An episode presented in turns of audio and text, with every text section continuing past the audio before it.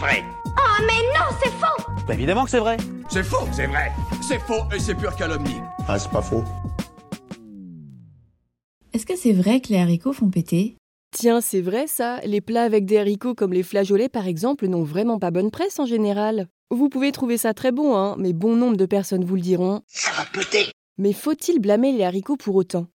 Bon, sujet peu distingué, parfois tabou, mais qui suscite quand même le rire, les paix. On avait déjà parlé des paix sous la douche dans un précédent épisode, mais faisons quand même un petit récap sur leur origine, histoire qu'on ne soit pas toutes et tous perdus. Quand on mange, la nourriture mâchée et pleine de salive est prise en charge par les enzymes de notre estomac. Cette première étape permet de réduire en bouillie ce qu'on a ingéré pour que tout ça parte facilement dans notre intestin. Et ensuite Et bien là, la fameuse bouillie a deux chemins possibles. Les petits nutriments traversent la paroi intestinale pour aller dans le sang, et les plus gros ou les moins digestes restent à attendre que notre flore intestinale s'occupe de leur cas.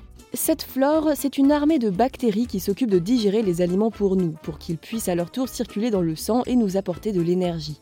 Ces bactéries sont un peu particulières puisqu'elles n'ont pas besoin d'oxygène pour vivre et se multiplier. On dit qu'elles sont anaérobies. Pour subsister, elles utilisent une toute autre méthode, la fermentation. Elles transforment les sucres de ce que l'on mange pour produire de l'énergie, le tout en libérant des gaz. Et voilà d'où viennent les flatulences. C'est une jolie histoire. Et c'est pas terminé en plus. Plus un aliment est indigeste, plus notre flore intestinale aura du boulot, c'est-à-dire davantage de fermentation et du coup davantage de gaz. Et bien entendu, ces gaz ne vont pas rester là pépouses dans votre côlon.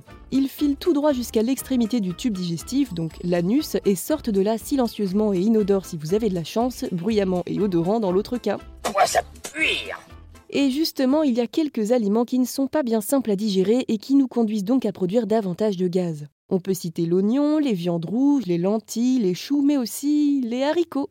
Et oui, ce n'est pas un mythe, ces aliments contiennent certains sucres comme le fructose ou d'autres petits sucres comme les oligosaccharides que nos enzymes ont un peu du mal à dégrader. Du coup, ce sont nos bactéries qui s'occupent de faire le sale boulot et de réduire tout ça en miettes. Et forcément, comme on l'a expliqué avant, Ça va péter. mais il faut faire attention à bien savoir de quoi on parle quand on dit haricots, parce qu'il en existe plusieurs sortes et tous ne produisent pas ce résultat. Ce sont essentiellement les haricots secs, donc le haricot rouge ou encore le haricot coco et les flageolets évidemment, qui nous causent ces moments gênants. Les glucides qu'ils contiennent sont un peu difficiles à digérer, mais par contre, aucun souci avec les haricots verts. J'en ai marre de la verdure. Bah, c'est ça ou l'épais, hein, tu choisis. Bon allez, histoire de ne pas vous laisser dans la mouise, je vais vous donner un petit conseil pour éviter les flatulences sans vous priver d'un délicieux plat de haricots comme le chili con carne. Parce que oui, il existe quand même des solutions pour ne pas sursolliciter notre microbiote intestinal. Avant de les cuisiner, laissez tremper les haricots toute une nuit dans un saladier rempli d'eau. Grâce à cette technique, ils vont pouvoir commencer à se réhydrater et prendront moins de temps à cuire, mais aussi bonus supplémentaire, ils vont fermenter. Alors je sais que ça peut sembler un peu contradictoire, mais dans ce cas spécifique, la fermentation est une bonne chose puisqu'elle se passe en dehors de votre corps plutôt que dedans, ce qui permettra à votre microbiote d'avoir moins de boulot en bout de chaîne. Et pour un résultat encore plus efficace, je vous suggère d'ajouter dans votre eau, Une toute petite pincée de bicarbonate de soude.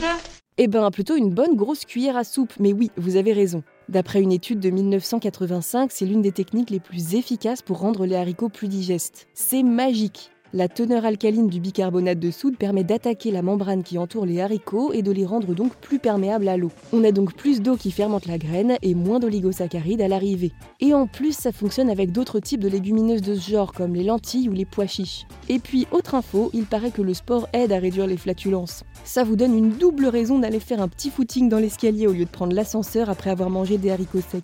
Et puis sinon, ben, attendez que ça passe. Bon allez, au boulot.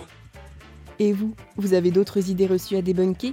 Envoyez-les nous sur les apodios ou en vocal sur Instagram et nous les inclurons dans de futurs épisodes. Pensez à vous abonner à Science ou Fiction et à nos autres podcasts pour ne plus manquer un seul épisode.